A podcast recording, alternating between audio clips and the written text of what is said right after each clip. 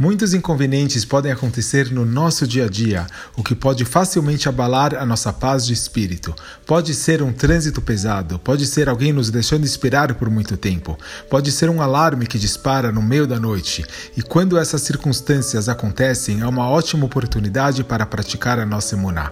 Embora a nossa reação instintiva possa ser de se irritar ou ficar com raiva, a gente deve lembrar que essas coisas também vêm de Hashem e elas são para o nosso bem. Todo infortúnio é planejado e acontece no exato momento que a chama determinou que fosse necessário para nós.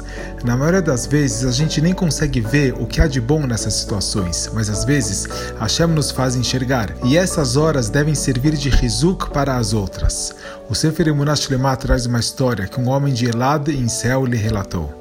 E o homem contou: Essa história aconteceu durante a semana em que estávamos oferecendo um Sheva Brachot num jantar de Shabat, na sexta noite, para minha irmã mais jovem. Era quinta-feira e minha esposa tinha acabado de fechar um grande negócio e recebeu um bom montante de dinheiro.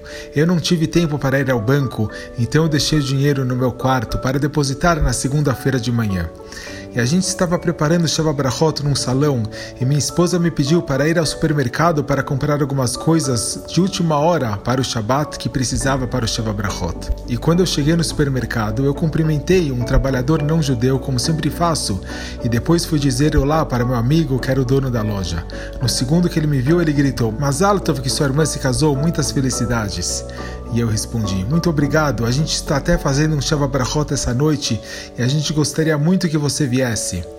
E o homem do supermercado respondeu: Que hora será? A gente vai começar às seis e provavelmente a gente vai terminar antes das onze. E o homem respondeu: É muito tarde para mim, eu estou exausto depois de uma semana de trabalho. Enquanto isso, mal sabia eu que o não-judeu que estava trabalhando lá no supermercado estava ouvindo atentamente a toda a nossa conversa. E naquela noite, depois da sinagoga, eu fui direto para o salão. Minha esposa estava lá e disse: Você não vai acreditar no que aconteceu. Você esqueceu de desconectar o aparelho de som de casa e a nossa pequena filha Ruhama o ligou depois que Shabbat começou e colocou no volume máximo. O som está fazendo a gente ficar surdo e assim ficará durante todo o Shabbat.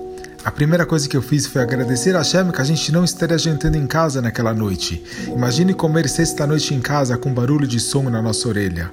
Então eu disse para minha esposa: Não se preocupe, a gente vai dar um jeito mais tarde. Vamos aproveitar o Shiva Brachot agora. E depois do Shiva Brachot, no caminho de volta para casa, depois das 11 horas, dava para ouvir a música a alguns quilômetros de distância. E quando entramos, eu me dei conta que ninguém conseguiria dormir naquela noite. Eu gritei com minha filha porque ela fez isso isso e tentei achar um não-judeu para desligar o aparelho, mas eu não encontrei ninguém. E foi uma noite extremamente difícil. Eu fui para a sinagoga na manhã seguinte com uma cara péssima. Eu contei para meu pai o que aconteceu e ele disse: Capará, é tudo para o bem, anime-se. O dia passou e mais tarde acabamos rindo de tudo isso. Cerca de um ano depois, eu recebi uma ligação de uma pessoa que havia conhecido na delegacia. Ele me ordenou: Por favor, desça imediatamente. Quando eu desci, eu vi que os policiais estavam com um trabalhador não judeu do supermercado sob custódia. Eles o pegaram de surpresa roubando algumas casas e descobriram muitas residências que ele tinha invadido e roubado durante o ano. E durante a investigação, eles descobriram que esse não judeu também tinha tentado roubar a minha casa. Ele admitiu que tinha escutado no supermercado que eu ficaria fora da minha casa por muitas horas numa sexta-feira à noite, no ano passado, que seria uma oportunidade para ele entrar em minha casa. Ele e um amigo chegaram na minha casa às 8 horas para invadir, mas eles de repente ouviram uma música vinda de dentro e ficaram muito nervosos e decidiram sair. Isso é inacreditável, eu disse. Minha filha ligou por acidente. A gente não conseguiu desligar porque era Shabat e eu tinha todo o dinheiro do negócio realizado pela minha esposa guardado naquela noite em casa. Seria um grande desastre se eles tivessem entrado. Baruch Hashem, Hashem nos protegeu. O que eu pensei que foi a maior inconveniência acabou sendo a minha grande salvação. A gente não sabe por que temos que enfrentar inconveniências, mas a gente sempre deve saber que cada uma delas vem de Hashem e é para o nosso bem.